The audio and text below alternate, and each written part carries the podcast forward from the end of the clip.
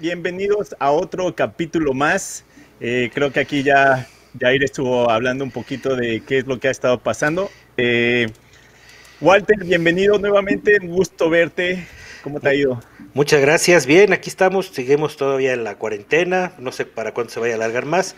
Pero bueno, aquí ya, ya estamos listos para un tema más aquí en el podcast. Jair, adelante.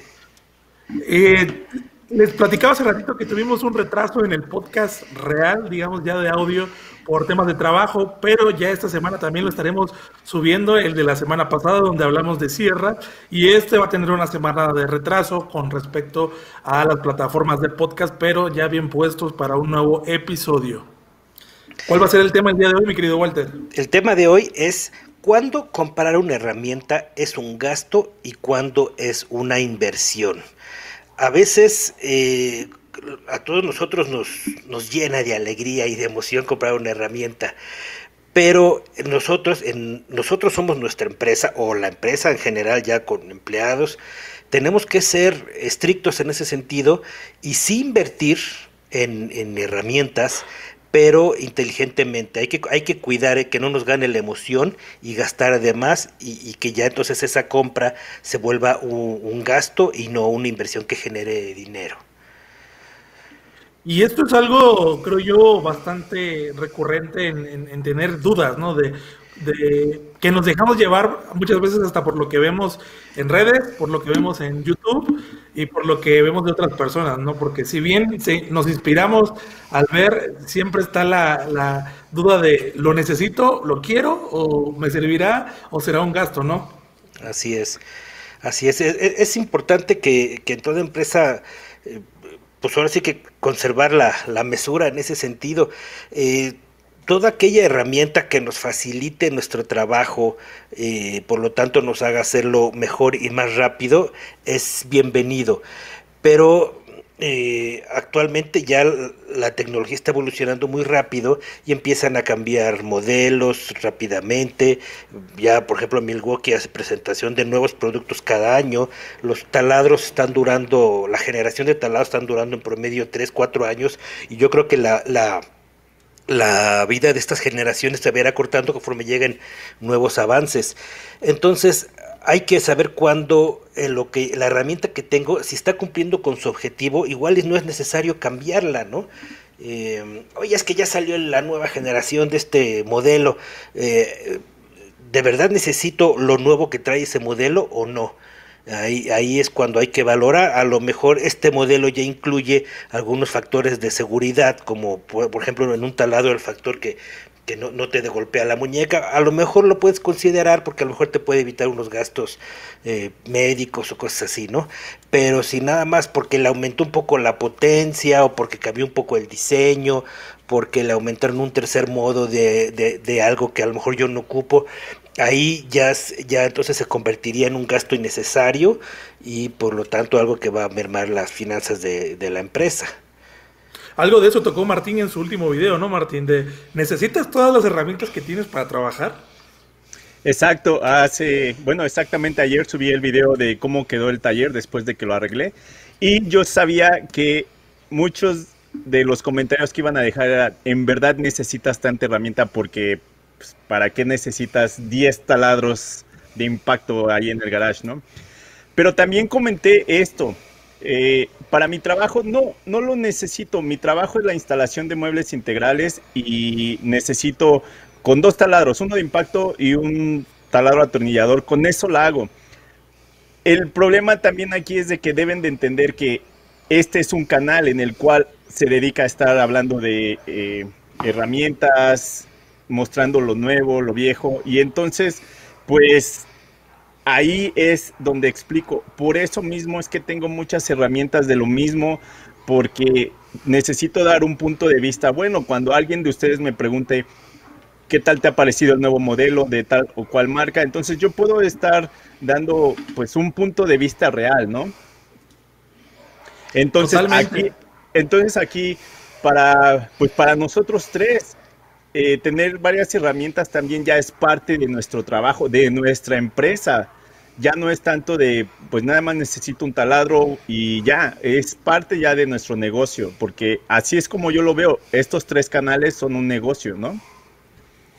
¿Y desde cuándo, perdón, perdón, desde qué punto lo, lo ves tú una inversión y cuándo es un capricho? Porque debemos también de, saber que las situaciones con respecto a países de primer mundo, con, en comparación con, con este con Latinoamérica en general, eh, a veces te puedes dar ciertos gustos. ¿Cuándo para ti es una inversión y cuándo para ti se convierte en un gasto? Mira, sí, sí me ha pasado que han sacado algunas herramientas que digo, no la necesito, honestamente no la necesito. Me gustaría tenerle, tenerla, claro que sí. Aquí, aquí también nuevamente, para mi trabajo, que es la instalación de muebles integrales, no, no la necesito, pero para mi otro trabajo o negocio, que es eh, el canal de YouTube, que yo así lo veo, ahí podría meterlo para eh, mostrar qué es lo nuevo, qué es lo que hace esta herramienta y de esa manera dar o hacer un video. Nuevamente, el canal para mí siempre ha sido pues como, como un negocio. Al principio tuve que invertir dinero en herramientas nuevas para poder mostrar eso era parte de la inversión del nuevo negocio en ese tiempo. Entonces sí y no, a veces sí siento así como que estoy cayendo en, que estamos mostrando alguna herramienta nueva y motivando a la gente en comprarla. Y a veces, como tú lo mencionaste, quizá no necesitamos adquirir la nueva herramienta simplemente porque trae eh, un extra, porque quizá el modelo pasado o el modelo que tú tienes está funcionando perfectamente para lo que tú estás haciendo. Así es. Yo creo que el caso de nuestros canales es especial porque nos dedicamos a, aunque por ahí algunos digan que yo colecciono remesas a lo tonto, bueno, pues es que yo reseño y me mandan y, tengo que mostrarlas. Pero ese es otro caso. Yo creo que aquí más bien tenemos que enfocarnos en, eh, en, la mayoría de los consumidores, porque la mayoría no hace reseñas ni nada de eso. Entonces tratar de orientar a la gente cuando sí sería bueno que compararan una herramienta y cuando no. Hoy, eh, hoy subí el, el, video a Facebook, al Facebook, al YouTube, de la máquina que tú también ya hiciste, Jair, del Graco. Ajá. Estaba yo haciendo una pequeña reflexión sobre ese tipo de máquinas que están hechas y pensadas para el mercado americano, donde hay dinero. Aquí sí, por, lo, los comentarios que hubo, a la mayoría de la gente se les hace mucho invertir eh, o, gastar, como, como se quiera ser visto, en, esa máquina, ¿no? Porque para nosotros poder comprar esa máquina estamos, hay gente que no, que no lo gana en un mes, ¿no? Y, y dices, híjole, tiene una vida de 10 cubetas. Entonces, ¿vale la pena? No vale la pena, pero a lo mejor en Canadá o en Estados Unidos este, no hay ningún problema porque además allá la mano de obra es muy cara, son realidades distintas, ¿no? Entonces ahí es donde dices, híjole, sí vale la pena o no vale la pena invertir en o, gastar en algo así, ¿no? Claro, por ejemplo... Perdón, adelante, adelante Martín. Yo te retomo, retomo ese ejemplo después de que hable Martín para no perder el hilo. Perdón, perdón. Por ejemplo, hace que fue eh, hace ocho años cuando yo decidí empezar por mi propia cuenta. Yo lo único que compré fue un taladro atornillador y un taladro de impacto para hacer mis instalaciones. Pero con el tiempo empecé a contratar eh, más gente, trabajadores. Llegué a tener dos trabajadores al mismo tiempo. Soy una empresa, una microempresa. Pero entonces cuando yo contraté a esta persona, le, le, enseñé un poco de lo que se tenía que hacer y entonces dije, necesito ahora comprar otro kit, un taladro y un atornillador, un taladro de impacto y un atornillador, para que ahora él lo esté usando y mientras él está trabajando en otra área, yo estoy trabajando en otra. Y de esta manera no estamos esperando a que el otro suelte el taladro para poder hacer eh, lo que se necesita hacer. Entonces ahí sí era una necesidad. Claro. Exacto. Fíjate que, digo, volviendo al tema de, lo del Graco, el ejemplo que puso Walter, eh, cuando yo hice el video, me puse a hacer unas cuentas, digo, no todos los casos son los, no es lo mismo, no es como de que voy a comprar una herramienta de ese tipo, este, solo para, para agarrarla por ratitos y que me alcance 10 cubetas y ya se echa a perder. Yo lo vi como, como una oportunidad para proyectos, por ejemplo, eh, hice, hice estas matemáticas. Eh, un litro de pintura te rinde entre 4.5 y 7.5 metros cuadrados, dependiendo de la marca de la pintura. Vamos a usar una media que es de 6 metros cuadrados por litro. Si una cubeta contiene 19 litros, podremos lograr cubrir hasta 114 metros cuadrados de pintura con una cubeta. Si esto lo multiplicamos por las 10 cubetas que, que se menciona del fabricante, vamos a poder pintar alrededor de 1140 metros cuadrados con la máquina. En México, el metro cuadrado de, mano de obra por pintar se cobra entre 30 y 60 pesos. Nuevamente vamos a usar la media, 45 pesos. Si lo multiplicamos por 1140, 1140 metros cuadrados, que en teoría rinde el equipo, nos va a dar un total de 51.300 pesos de pura utilidad si, se cobra a 45 pesos el metro cuadrado. Si inviertes el 10%, que es lo que el equipo te cuesta, podrías realizar ese trabajo en mucho menor tiempo. Pero lo que nos cuesta trabajo a veces es hacer ese tipo de cuentas y también es estar pensando en que eh, pudiéramos tener ese tipo de trabajos de pintura. Si yo no me dedico a la pintura, para mí sería un gasto adquirir esa máquina, aunque valga 5 mil pesos, porque yo no sé cuándo voy a tener un, un, este, un trabajo de pintura y probablemente se pague con el primero, ¿no? Que, que, sean, no sé, 100 metros cuadrados o 200 metros cuadrados, que son aproximadamente 9 mil pesos de, de utilidad, poniéndolo a 45 pesos el metro cuadrado entonces ya con la mitad yo podría comprar esa, esa, esa, ese equipo, ¿no? Pero si yo no me dedico a eso, ¿cuándo voy a recuperar esa inversión? Yo lo veo desde ese punto de vista, tomando el ejemplo de puntualmente la, la, el Airless de Graco. Sí, una excelente observación. Yo fíjate que no, no lo pensé de ese modo, porque yo me quedé luego, luego con la idea de que me dijeron, este es un equipo casero, ¿no? Pero sí, exactamente, si tú haces las cuentas, además, eh, em, sí, o sea, 1140 metros te va a rendir esa, si hace, los números no mienten, ¿no? Entonces, sí, los números son fríos. Ajá, entonces yo creo que este, ahora había, aquí en este caso había algunos yo no, no, conozco la herramienta bien, pero según comentan los de Graco, y creo que no tenía por qué mentir, eh, mitos sobre que si la pulverización y todo eso, yo creo que sí se ahorra pintura. Y además, por ejemplo, si estamos hablando de, paredes rugosas, eh, lo que te puede llevar, no sé cuánto tiempo, no, no, tengo experiencia como pintor, pero lo que te puede llevar X, X tiempo, seguramente lo vas a reducir a una quinta parte pintando con este proceso, en una, en una superficie rugosa, ¿no? Así es. Sí, yo creo que ahí todo depende de, ya de la mentalidad de, del profesional.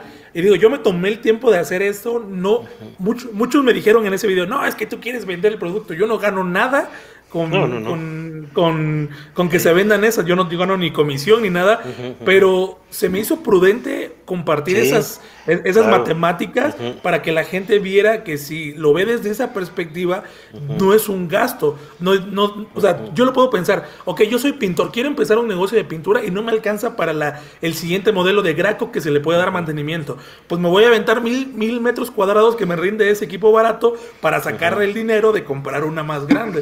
Yo lo vería de esa forma si me dedicara a la pintura. Pero nuevamente, no, no estamos acostumbrados a arrastrar el lápiz, a hacer cuentas, a hacer los ejercicios matemáticos para ver si es rentable realmente o no es rentable invertir en una herramienta. Exacto, exacto. Exacto, y ese mismo ejemplo eh, va a funcionar para otras herramientas o nuevas tecnologías. Por ejemplo, el CNC. El CNC, en pocos videos me han visto que mientras estoy haciendo algo en la mesa de trabajo, el CNC atrás está trabajando y yo nada más lo estoy checando de reojo. En cuanto yo termino algo de lo que estaba haciendo, eh, el proyecto de la CNC ya está listo. Entonces ahí también estoy quitándome a, eh, eh, a tener a alguien, a un trabajador entonces también podrías verlo de esa manera, no que lo reemplaces, quizá ahora si tenías un trabajador también, ese trabajador puede estar haciendo otra cosa y esto pues al final va a ser eh, pues que tu empresa crezca, que tengas más, eh, más producción al fin de mes. Entonces esto va a funcionar en varias herramientas. Aquí pues al menos ya van dos, dos ejemplos, ¿no? Que sea la máquina para pintar y una CNC. Fíjate que con esto de la CNC, yo eh, cuando empezaba con la empresa anterior, al lado había una empresa que hacía, que hacía espectaculares y letreros para negocios y eso. Y ellos hacían los letreros, las letras, los hacían primero en cartón, y luego del cartón las pasaban a un triplay, y luego del triplay hacían un molde para cortarlas con el router, ¿no? cosa que este si, si, invierten en un tipo CNC de plasma o waterjet o lo que sea, lo van a hacer en cuestión de, minutos, ¿no? Minutos, Entonces, bueno, ahí vale la pena. Que bueno, también ahí podría depender de, por ejemplo, esto lo vas a estar haciendo constantemente o quizá nada más es esa vez, porque pues también no vas a invertir 30 mil, 40 mil pesos en una CNC para un proyecto que pues no, ¿no? Pero ahí nuevamente e, el, el terminado final va a ser eh, muy preciso.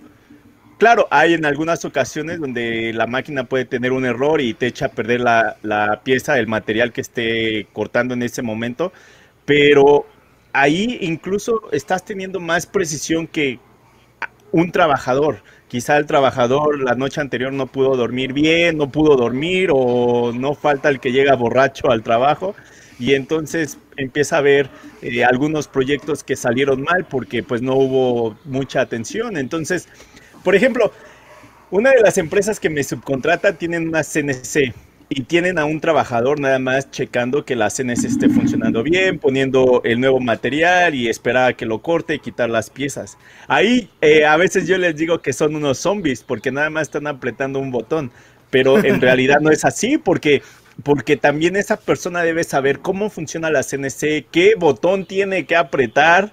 Entonces, no, no es que también estés quitando a un trabajador, sino simplemente este, estás eh, te, estás mejorando tu área de trabajo, tu producción y todo esto. Entonces hay que verlo también de esta manera. ¿Cómo, ¿Cómo, creen ustedes que lo podamos proyectar hacia talleres eh, y que inician y talleres medianos? No, no me gustaría quedarnos nada más en proyecciones a, gran escala, porque ya hablar de un CNC, creo yo que ya es un taller que ya tiene si, bien no algunos años, buen, mucho recurso, y la realidad es que no siempre eso es así, ¿no? Entonces, ¿cómo, enfocarían ustedes el tema inversión-gasto hacia un taller, ya sea que va iniciando o que tiene ya algunos años dando servicio y que pueda servir para, para que se pueda considerar mejor este tema? Yo creo que para empezar, la persona del taller tiene que tener bien clara su meta y hacia dónde va, o sea, qué, producto o servicio es el que va a ofrecer. Eh, ¿Va a ser un herrero que haga reparaciones en casa o eh, se va a ir a, industria hotelera, restaurantera, donde a lo mejor le piden 60 sillas, este, 30 mesas? Entonces, este primero tienes que definir hacia dónde vas. En base a eso, hacer un programa para, crecer. Y, ya con ese programa, pues, ya definir qué, tipo de herramienta te, van a, te va a ayudar a, captar más trabajos, a hacerlos más rápido y a hacerlos mejor. Exacto. De hecho, yo tengo un video de... Eh, hice nuevamente qué es lo que hice hace 8 o 9 años cuando decidí empezar mi propia empresa. Fue un video en el segundo canal donde expliqué y fui haciendo paso por paso de adquirir un crédito en, que fue en Home Depot. Eh, nada más me dieron 300 dólares, compré tales herramientas, no compré las mejores porque pues no entraban en el, en el, pues, en lo, en lo que yo tenía planeado gastar, ¿no? Entonces, para una empresa nueva o aquel, aquella persona que apenas quiere empezar, a todos nos gustaría empezar con las mejores herramientas y con las mejores capacidades, pero sabemos que es imposible. Entonces, lo que yo siempre he dicho, porque es una de las preguntas que llegan constantemente, siempre digo, mira, eh, supongamos que tienes 10 mil pesos o 20 mil pesos. No compres lo mejor ahorita porque no sabes exactamente cuál es la herramienta que vas a estar usando más. Yo te sugiero que compres un combo de taladros, eh, ni el mejor ni el peor, algo intermedio. Y la sierra de mesa, pues igual, algo así pero con el tiempo vas a empezar a usarlas, a usarlas y te vas a dar cuenta de que, ¿sabes qué? En la sierra de mesa necesito más capacidad de corte. Entonces, ¿qué es lo que voy a hacer? Quizá ya hice algunos proyectos, ya adquirí algo de dinero. Voy a vender esta herramienta, quizá le voy a perder un poco, pero con eso voy a completar ahora sí para la sierra que necesito. Pero de esta manera no compraste el mejor taladro, la mejor caladora, la mejor sierra y, y pues te diste cuenta que no no es tanta la, la potencia que necesitabas. Necesitas igual a un poco menos. Entonces, siempre es lo que yo digo. No compres lo mejor, compra un poco de todo, ni lo más barato ni lo más caro. Ok, para iniciar. Yo recuerdo, lo dije en, el podcast pasado, me parece, o antepasado, cuando recién empezaba, yo ya me dedicaba a la construcción y fue cuando conocí el canal de Walter, ¿no? Y, y claro que puedo sentir perfectamente esa sensación de varios que nos están escuchando o que nos están viendo, porque yo mismo la sentí de ver a Walter con, reseñando herramientas y, mostrando una de una marca y otra de otra marca. Y yo decía en ese tiempo, wow, yo quiero tener todas esas para poder hacer mi trabajo, ¿no? Pero ahí me ganaba el quiero y no el necesito, ¿no? Siempre, siempre era de que porque las veía, ya las quería, aunque no sé cuándo se iban a ocupar. Hay un dicho que, que, que, todos los herramienteros decimos que es, la compramos por si algún día la necesitamos, ¿no? y es mejor tenerla, este, no, es mejor necesitarla y tenerla a no tenerla y luego estar pariendo cuates, ¿no? Entonces, eh, creo que a veces esa mentalidad no es del todo buena si nos ponemos a pensar, como dice Walter, como una empresa. Porque si siempre lo vemos así, vamos a estar haciendo gastos en cosas que no, estamos, no están generando inmediatamente ingresos. Ojo, yo me estoy refiriendo a alguien que ya se dedica a esto y no a un jovista. Un jovista puede comprar las herramientas que quiera porque es su gusto, ¿no? Es, es lo que le apasiona. Puede comprar las topes de gama o las, las intermedias o las baratas. Yo así lo veo y no va a pasar absolutamente nada, ¿no? Ya depende del pero una persona que sí se dedica a eso, concuerdo totalmente con Martín. El ejemplo más a la mano que tengo, nuevamente me pongo de ejemplo, es, creo que ya estamos en una mejor posición, no solo como canal, sino como un taller hace cinco años, ¿no? Cinco o seis años que empezamos. Y a pesar de que ya tenemos seis años, estoy haciendo un sistema de aspiración con una aspiradora porque todavía no veo eh, necesario invertir en un colector de polvo porque yo no estoy produciendo. Entonces, como yo no estoy produciendo al público, hacer ese gasto sería un gasto para mí. ¿no? Comprar un colector de polvo solo porque quiero que todo se vea bonito y que todo este, aspire bien. Y no, pues para eso busco una solución y lo hago con una aspiradora, ¿no? Que al final de cuentas ya no invertí, logré mi objetivo. Bueno, sí invertí en los plásticos y todo, pero ya es muchísimo menos a lo que me hubiese gastado en, comprar una herramienta nueva. Yo lo veo desde esa perspectiva, ¿no? Así es. Ahora, es, es muy importante que todas estas personas que van a, que van a empezar en un taller, Perdón, Walter. Perdón, Walter. Puedes repetir otra vez, desde es muy importante, pero acércate un poquito cuando hables el micrófono. Porque eh, eh, es muy importante que todas estas personas que van a, empezar a emprender un proyecto de, alguna cuestión técnica, herrería, plomería, electricidad, todo esto, que a lo mejor hoy se da porque muchos están perdiendo sus empleos y a lo mejor van a tratar de salir adelante con, con estos oficios. Es, de verdad es bien así como saben los modelos y que si este lleva carbones o que no, este, o que si saben el fútbol, que, se capaciten. Hace tiempo publiqué yo algo en la caja de herramientas que era muy importante que se capacitaran antes de salir a vender.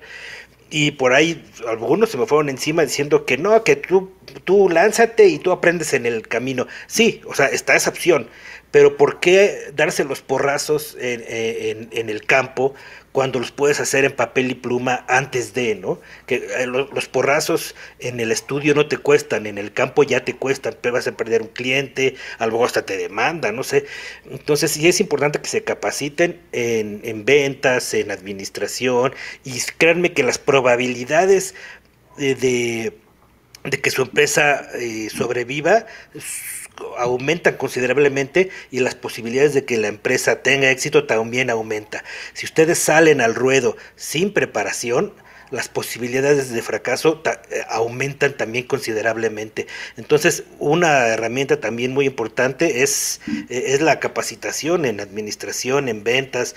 Hay veces, ¿cuántas veces no hemos visto que ya están haciendo trabajos ya y son buenísimos soldando y hacen unos trabajos de verdad muy bien, pero no saben hacer un presupuesto, ¿no?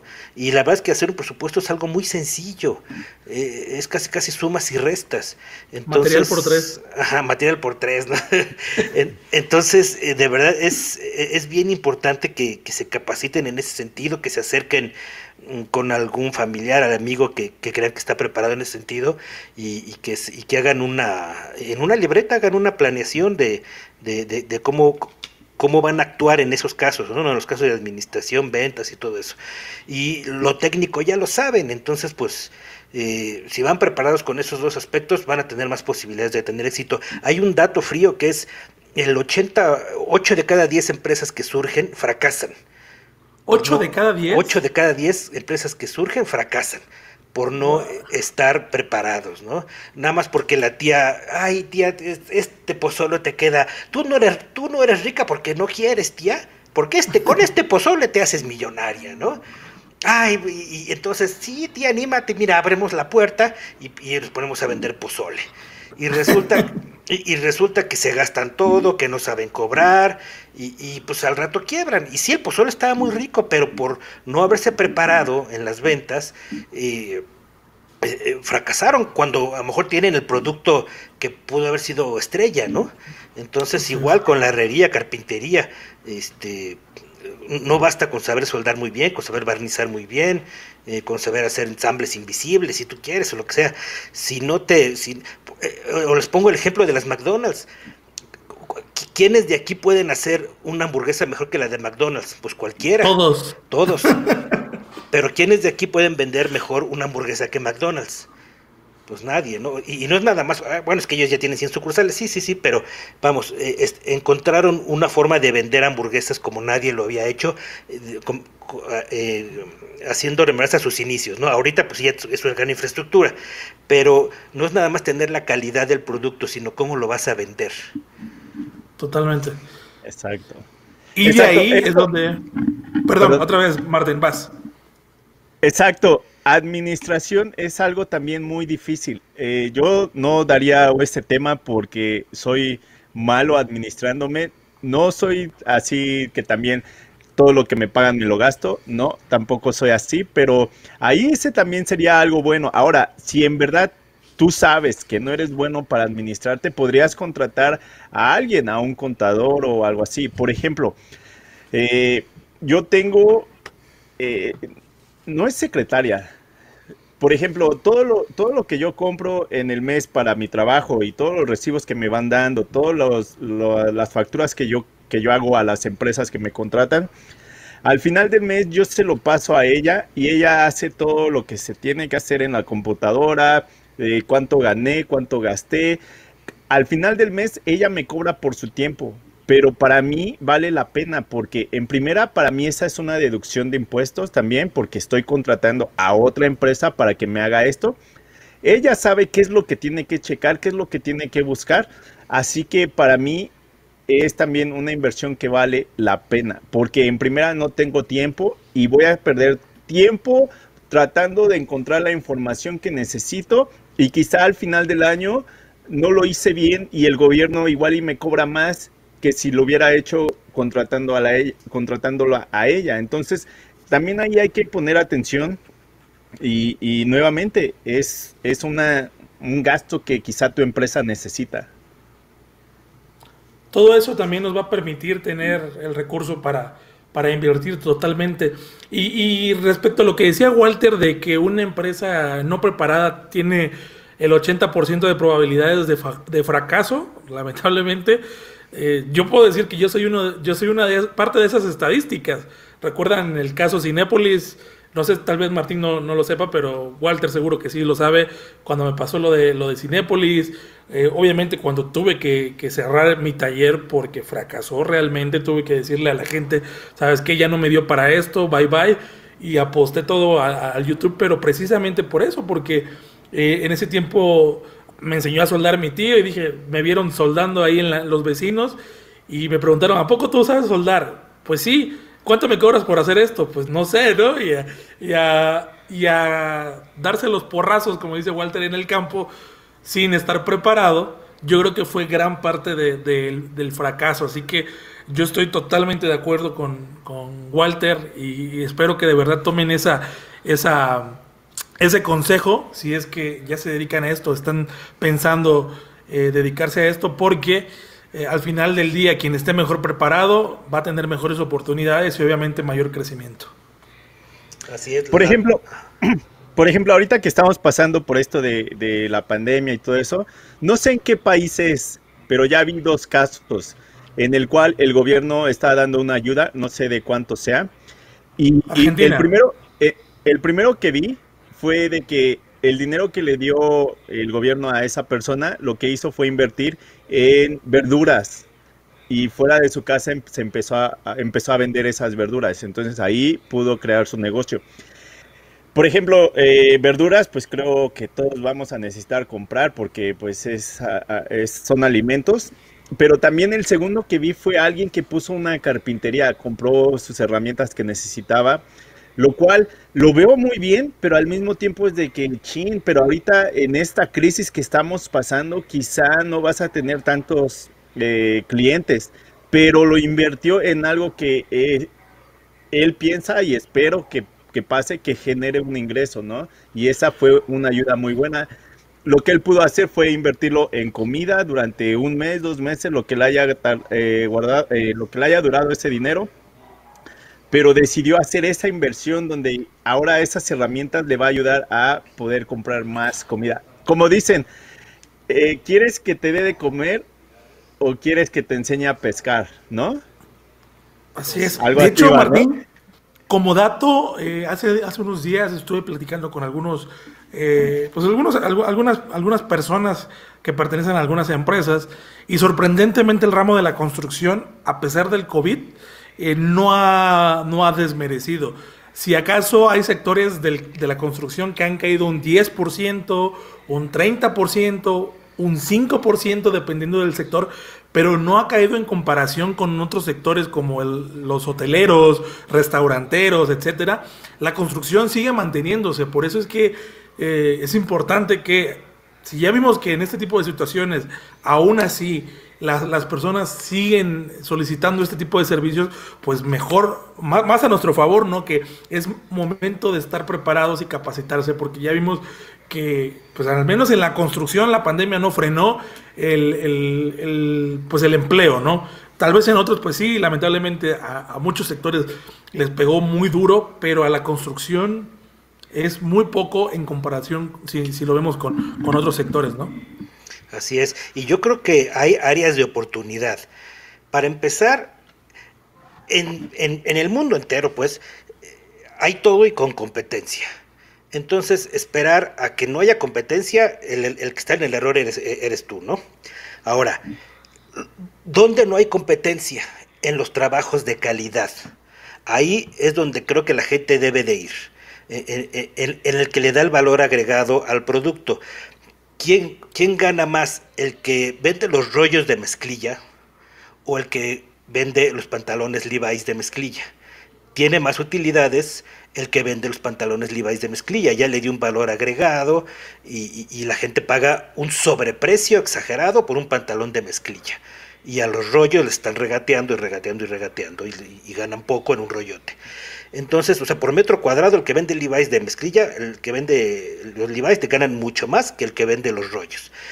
Ahora, ya en lo de la construcción, por ejemplo, yo que he estado un poco en, en lo de la cerámica, en las tiendas de azulejos y eso, me doy, hay muchos colocadores, pero de verdad es difícil encontrar un buen colocador que tenga buen equipo, sobre todo ahora que se están vendiendo formatos grandes es muy difícil encontrar una persona que tenga la maquinaria, eh, las herramientas para cortar unas, unas hojas de estas que hay de 1,20 o más grandes y que tengan el equipo para colocar ese, ese, esos materiales. Entonces, si tú eh, llegas a tener, a, poder comprar ese equipo, pues y vas a las tiendas donde, ven esos, donde venden esos productos y tú, y, tú haces una buena presentación. Mira, aquí está mi equipo, o sea, yo ya invertí 150 mil pesos en equipo. Eh, eh, el, vendedor no va a dudar en recomendarte. Porque eh, si el vendedor, o sea, sus la clientela que compra eso, es clientela que también no te va a regatear, o sea, te va a regatear, ¿no? Pero, pero está consciente de que no le vas a cobrar 30 pesos el metro, ¿no? Entonces se, hace un círculo virtuoso cuando, cuando tu tirada es hacia arriba, hacia la calidad. Cuando estás a, los del montón, ahí la competencia es dura y, está el, maestro que acaba de salir de Chalán y que ahora que está cortando cerámica con un clavo y ese pues, va a decir, pues mira, con tal de aprender te cobro algo, lo que sea, págame el día, ¿no? Entonces, eh, los campos de oportunidad y donde está el negocio es en, eh, en, el, en el sector alto, en la calidad, ¿no? Ahora, hay que hacer una diferencia en eso que mencionas. No es a los clientes de más poder adquisitivo, es a irse a la calidad de tu trabajo. Porque con la calidad de tu trabajo, ya sea un cliente de mediano poder adquisitivo alto o bajo, tú vas a cobrar la calidad de tu trabajo y no dependiendo el sapo la pedrada, como muchos dicen hay que tener como que muy bien definidos esos conceptos para que entendamos que mientras más valor agregado le demos a nuestro trabajo y a nuestra calidad y obviamente invertamos en herramientas que van a servir para especializarnos o, ofrecer trabajos de mayor calidad, eh, pues vamos a poder cobrar de acuerdo a la calidad de nuestros trabajos, que la mayoría de las veces es más que el promedio. Por eso es que menciona Walter que se ataque más a, irse por más calidad. Por ejemplo, si tú pintas, si eres pintor, agrégale un valor, pinta casas a domicilio, vas a poder adquirir más clientes. perdón, perdón. Exacto, algo, algo que a mí me gusta hablar mucho en el, en el canal es de haz calidad, no nada más lo hagas de al ahí se va y, y ya porque ese va a ser tu carta de presentación con tu cliente, ¿no? Pero nuevamente también hay que saber ah, para quién, también hay que saber para quién va eh, el producto que estás haciendo. Ahora que yo estuve haciendo las mesas con, con los ríos epóxicos, muchos, muchos comentarios eran de que es que ese producto es muy caro y aquí no lo pagan. Y era de que sí, en verdad es caro, en todos los países es caro, pero creo que aquí lo que te está faltando es saber a quién se lo tienes que vender. No se lo vas a vender eh, a la señora que está vendiendo elotes. No estoy diciendo que es malo vender elotes, simplemente que pues se va a entender que ella no te va a poder comprar ese, ese producto, pero quizás se lo vas a vender al dueño de las ferreterías o no sé, algo así, ¿no? Entonces también hay que saber a quién le vas a vender ese producto con las herramientas que compraste para poder hacer ese proyecto, ¿no? Y si no sabes cómo venderle o si no sabes a quién venderle, también es válido que puedas contratar a alguien que sepa vender tu producto a quien sí lo compre.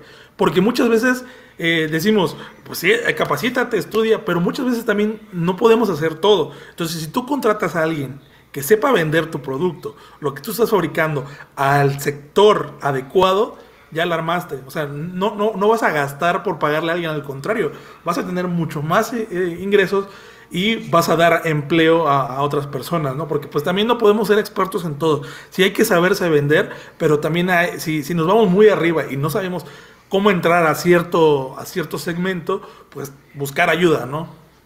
Claro, y esto también va a aplicar en, en varios ramos. Por ejemplo, Walter, Jair y yo hemos tenido que invertir eh, durante varios años en una cámara mejor, un micrófono mejor. ¿Por qué? Porque eso ya es, también es parte de nuestro trabajo. Es una herramienta que necesitamos para poder producir un video, para poder venderle la idea a alguna marca o algún patrocinador, para que ustedes tengan una mejor calidad de video y todo esto.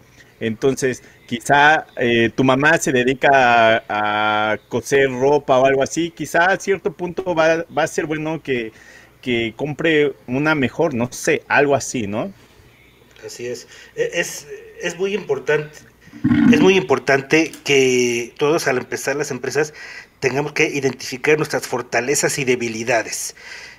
Yo también no soy un buen administrador, entonces hay que delegar eso. Eh, hay personas que son buenos herreros, pero no tienen carisma para, para el trato con el cliente. Hay que, hay que delegar eso a alguien con más carisma, ¿no? Eh, O, hay que ver cuáles son tus fortalezas y debilidades y entonces eh, aplicarte en tus fortalezas y delegar tus, tus debilidades. Ahora, el mercado, este, cuando me dicen, no, es que el mercado de lujo es muy competido, nadie tiene dinero. Bueno, lo que pasa es que hay que salir más allá de 200 metros alrededor de nuestra casa, ¿no? En, México, por ejemplo, eh, que somos un país en vías de desarrollo, tercer mundo, como le quieran llamar, eh, hay 800 Ferraris, o sea, Ferrari ha vendido 800 coches en México, ¿no? Entonces sí hay, o sea, si hay quien pague millones de, o sea, de pesos por un coche que, que, no sirve más que para sangronear, porque ni siquiera lo puedes usar de pista y no, lo, no puedes usarlo para ir al súper y no puedes usarlo para, para ir a pasear con la familia porque no tienes asientos. Entonces sí hay dinero, ¿no? Eh, somos somos un país de 120 millones de mexicanos, la mitad somos, somos pobres, o sea, elimina 60 millones, de esos 60 millones te quedan, así de, muy ricos, te quedan 5 millones. O sea, tienes una clientela de 5 millones de personas, bastantes, con mucho dinero, a los cuales les vas a poder ofrecer productos y servicios de calidad bien cobrados. O puedes eh, eh, combinar tu, tus servicios a, los ricos y a, la clase media, ¿no? Este, pero el negocio eh, está en, los productos de, alto, de alto valor.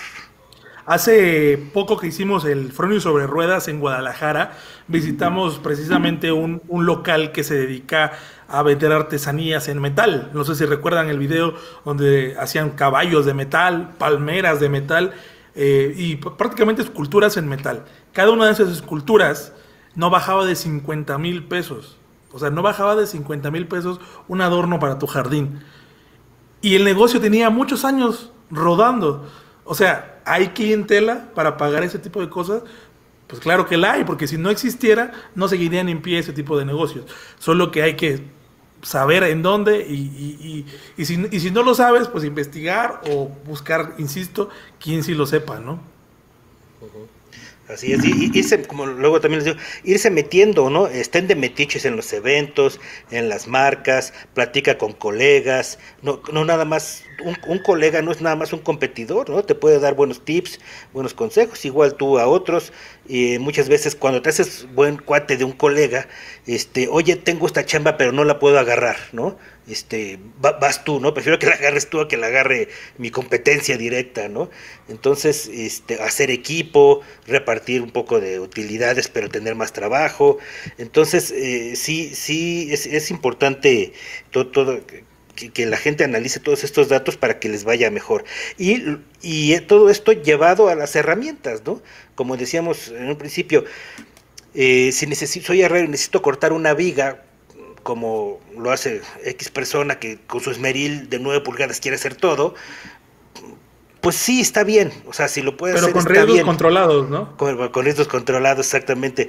Eh, entonces, si yo me están cayendo muchos trabajos con vigas, ese tipo de soldadura ya un poco más grande, pues sí voy a ir pensando en cómo hacer más eficiente y mejor mi trabajo. A lo mejor ahí sí ya me conviene este, buscar la forma de ahorrar eh, para invertir en una sierra cinta, ¿no? Eh, o, la herramienta que sea necesaria, pues, pero sí, sí es importante, eh, ahí en, en, ese caso sí, sí comprar eso. Ahora, pero como repetimos, siempre y cuando sea necesario, para que no se vuelva un gasto y se vuelva una carga. Claro, perdón, por ejemplo, hace unos minutos aquí en el chat Israel Ramos puso, es que no tenemos la, es que tenemos la mala costumbre de que cuando obtenemos una ganancia lo gastamos inmediatamente sin reinvertir. Cuando yo trabajaba en la empresa que me enseñó a hacer lo de las cocinas y todo eso, uno de los tratos que teníamos como trabajador era de que nosotros podíamos rentar eh, pues el espacio, las herramientas después del trabajo y entonces ellos nos cobraban una comisión porque pues lógico era, ah, era luz, era gas, eh, las herramientas que estaban usando y todo eso. Entonces el, porcentaje que nos cobraba eh, pues era muy poco. Aún así, cuando yo hacía un trabajo por mi cuenta, lo que hacía era agregaba también eh, ese porcentaje que sabía que me iba a cobrar la empresa. Y así hice muchos proyectos, pero en cada proyecto que hacía eh, cuando ya cobraba todo lo que, o sea, ya había terminado el trabajo, lo, primero que hacía era ir y compraba otra herramienta que me hacía falta. Entonces siempre estuve comprando herramientas. Por eso es de que cuando renuncié y decidí eh, empezar por mi cuenta, me fue muy fácil porque con el tiempo yo ya había ya me había hecho de las herramientas necesarias. Fueron muy pocas las que tuve que comprar y quizá una u otra fue porque dije voy a comprar una mejor y voy a vender esta que ya tengo. Pero así es eh, la forma en que yo lo hice. Y sí, él tiene razón. Muchas veces algunas personas en cuanto les cae el anticipo o el pago final, lo primero que hacen es gastárselo en nada que ver con el taller, en lo cual está mal porque deberías invertirle en la herramienta primero porque esa herramienta te va a ayudar a comprar, no sé, si te gusta irte de vez en cuando a restaurantes o el alcohol o lo que sea esa herramienta te va a ayudar a generar ese ingreso para que te puedas dar ese lujo y no al revés. De hecho, eso que mencionas yo también lo he mencionado en diferentes ocasiones, transmisiones, videos, lo más posible. Cuando me preguntan ¿cómo, cómo le hacía para comprar, yo no tengo tantas herramientas en comparación tal vez contigo o, eh, o con Walter, pero yo hacía lo mismo que tú mencionas. O sea, yo terminando un trabajo, era apartar algo e ir a comprar una herramienta, sin importar si fuera un desarmador, sin importar si fuera un kit de puntas o un, algo ya grande como una sierra o, o a qué sé yo, ¿no? Pero era tomar parte de ese ingreso y, e invertirlo. Algo que me motivó a eso fue precisamente, insisto, con el tema de cuando me, me pasó lo de Cinépolis, a mí cuando me pasó eso del Cinépolis, aparte de que no estaba preparado en conocimiento, no estaba preparado en herramientas. Yo recuerdo que esas 32 puertas las hicimos con una sierra caladora, eh, una sierra de banco de las que hablamos de, la, transmisión pasada, el podcast pasado de las hechizas, un rotomartillo y un cepillo de carpintero. Con eso Hicimos 32 puertas. Imagínate el tiempo que nos tomó hacer 32 puertas. Cuando pasa lo de Cinépolis dije, no me vuelven a agarrar sin herramientas para hacer un trabajo. Entonces desde ahí, a mí, así que tuve que escarmentar eh, esa situación en mi propio, en mi, en mi propia piel para entender que la herramienta sí es necesaria, ¿no? Exacto, y, así como, como tú lo mencionaste, hiciste tantas puertas con esas herramientas, pero ya el siguiente proyecto le vas a invertir a la herramienta que sabes que necesitas para hacer ese tipo de proyecto y entonces vas a agilizarlo y ahora tu ganancia va a ser más rápida porque ya estás haciendo más y más producción. Es correcto. algo también que, me gustaría agregar es, aparte de saber invertir en las herramientas que en verdad necesitas o de saber eh, cómo administrarte y todo eso, también algo que sí ayuda es acercarte o pasar tiempo con personas que tienen el mismo, eh, eh, eh, la misma meta que tú. Por ejemplo, aquí los tres eh, nos hemos juntado desde, pues que hace cuatro años aproximadamente, donde trabajamos como si fuéramos un equipo, aunque cada quien tiene su canal, pero porque también tenemos eh, la misma meta y entonces nos estamos ayudando y aparte nos estamos motivando uno a otro. Eso también funciona eh, en cuestión de, de tu trabajo, la carpintería o algo así. Entonces también eso ayuda mucho. Eh, hace mucho tiempo también Walter mencionó que en muchas ocasiones debes de compartir tu sueño. Quizá eh, el dinero que tienes para invertir en tu nuevo taller quizá no te alcanza para todo lo que necesitas, pero quizá hay alguien más con ese en, el, en el mismo lugar que estás tú que quizá no le alcanza para completar. Ahí se pueden unir y entre los dos pueden hacer un buen negocio. Igual sería bueno poner un contrato de quién está poniendo cuáles herramientas, quién es el que va a ganar un poco más porque quizá invirtió más o quizá los dos van a ganar lo mismo. Pero eso también sería una buena forma, ¿no? Así es. Totalmente. Eh, es, es todas esas reglas. Cuando se empieza un negocio pequeño, la gente se olvida de esas reglas. Y es también uno de los factores que hacen que los negocios pequeños quiebren. Empiezan el negocio con el hermano, con el primo. Y, y como hay confianza, porque pues, es mi hermano, es mi primo, entonces no hay reglas. Pero a la hora de los centavos empiezan los catorrazos y es que tú dijiste y es que yo dije, porque no se, no se delegaron eh, funciones.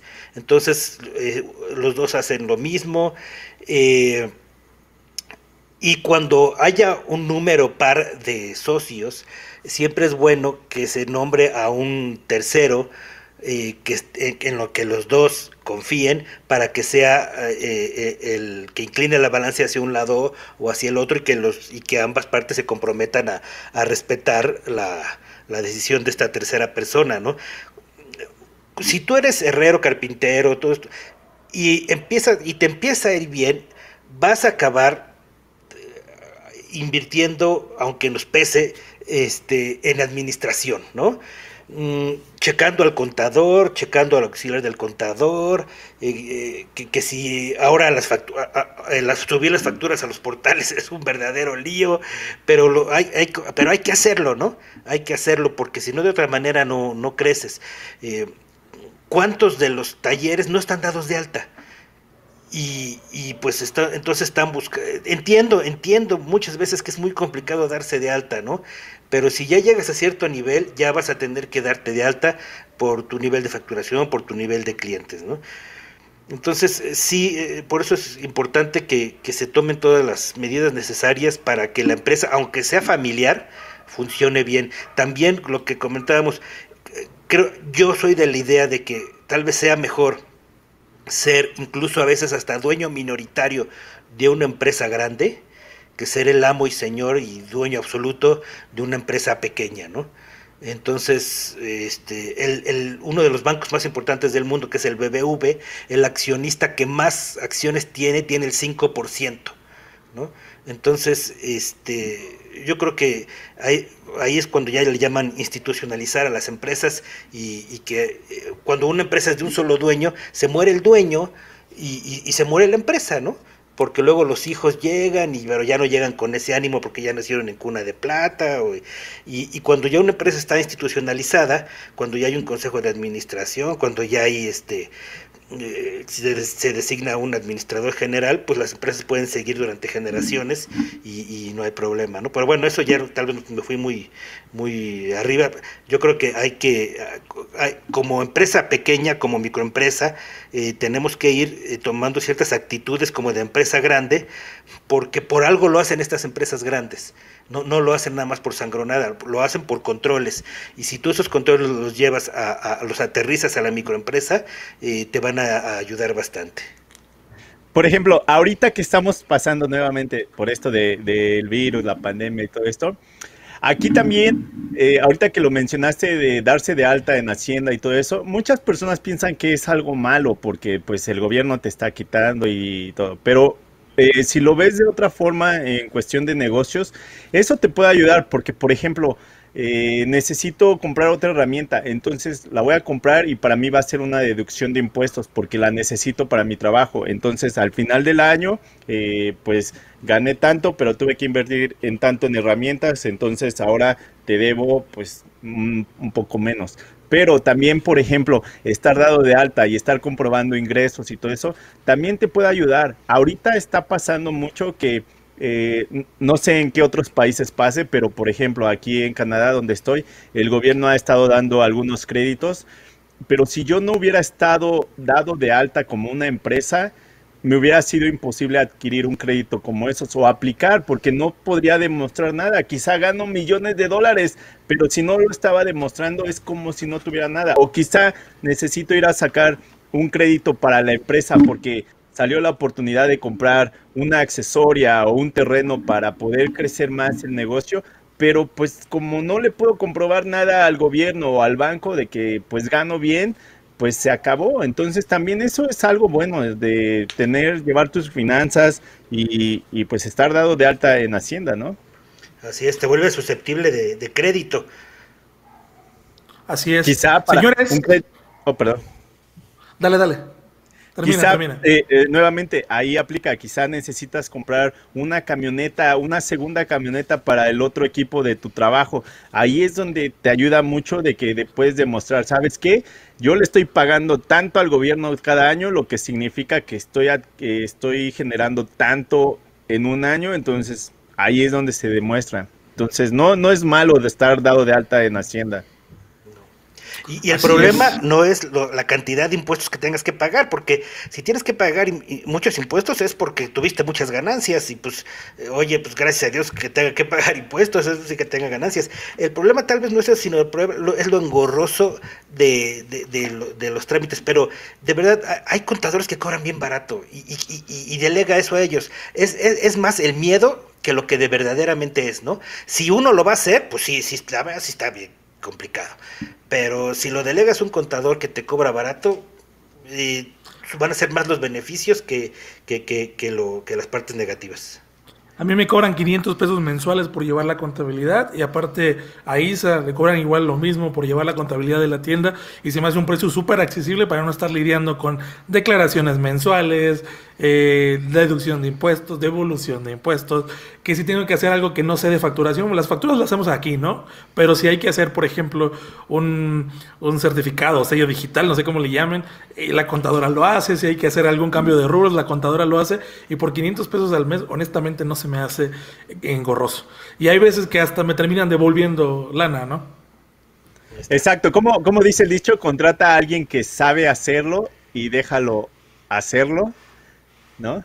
Sí, sí, sí. Eh, Totalmente. eso, eso, es bueno de tener un contador o algo así. A mí me pasó cuando empecé.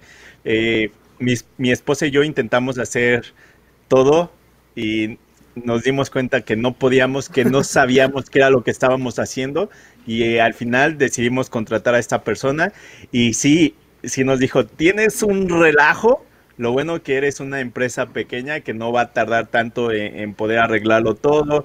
Eh, hacen falta eh, tickets de que compraste esto, esto, esto. No, no, no me lo puedes comprobar, así que lo tenemos que hacer de esta forma. Entonces, ella supo hacer, eh, poner todo al orden. Perfecto. Señores, llegamos yo creo que ya al final de esta emisión del podcast.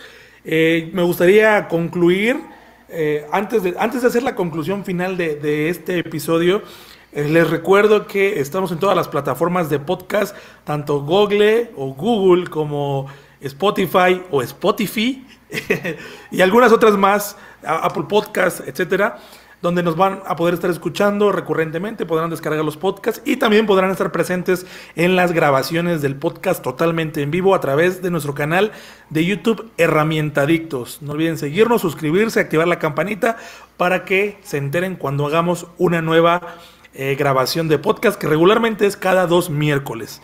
Ahora sí, señores, por favor, vamos eh, con la conclusión del tema del día de hoy, por favor. Bueno, pues muchas gracias, es un, placer estar en, estos, en estas pláticas. Eh, hay que utilizar el sentido común, el, criterio, no dejarnos llevar por la emoción de una herramienta nueva y eh, si lo necesito, si me hace hacer mejor mi trabajo y más rápido, adelante. Si no, resérvatelo para fin de año y regálatelo como, como un regalo para ti o para tu cumpleaños pero en la cuestión de empresa, que eso sea, sé, un jefe estricto. Exacto, no porque lo hayas visto en el canal de Jair o de Walter o de Martincho que mostraron una herramienta nueva significa que tienes que ir a comprarla. Primero checa, ¿en verdad la necesito o nada más la quiero?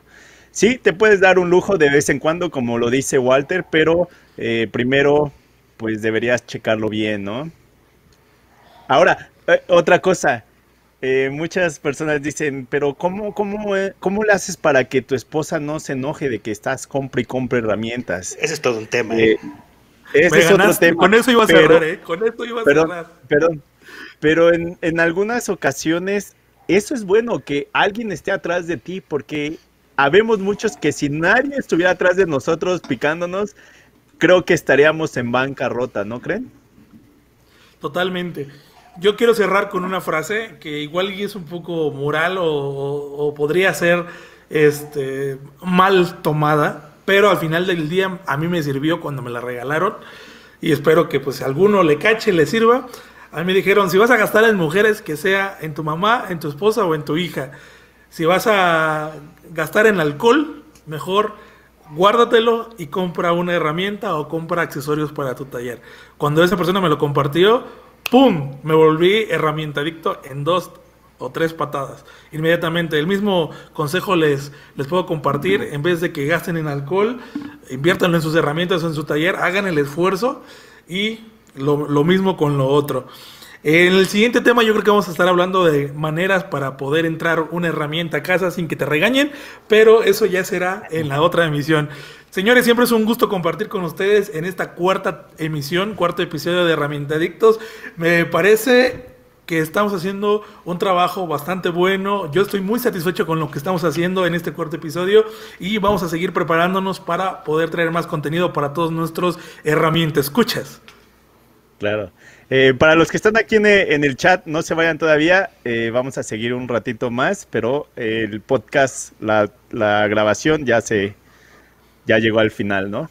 Pero todavía hay que despedirnos. Entonces, oh. muchísimas gracias. Les recuerdo que pueden suscribirse al canal de En el Garage de Martincho y eh, ¿cómo se llama el otro? En el taller de Martincho. Ah, y en el taller de Marticho, perdón. Suscríbanse, uno es para fifís, otro es para porcánicos banqueteros. Los dos, eh, digamos que es Géminis. Aquí Martincho tiene un, alter ego. Entonces, por favor, suscríbanse. Walter, también suscríbanse al canal de la Caja de Herramientas. Señores, es hora de despedirnos. Muchas gracias. Bueno, pues muchas gracias por eh, estar aquí con nosotros un rato más. Muchas gracias y nos vemos en el siguiente video, señores. Así cierra sus transmisiones XHGJ, la más guajolota de todo YouTube, ahora en podcast. Muchas gracias y hasta el siguiente episodio. Come frutas y verduras. Bye bye.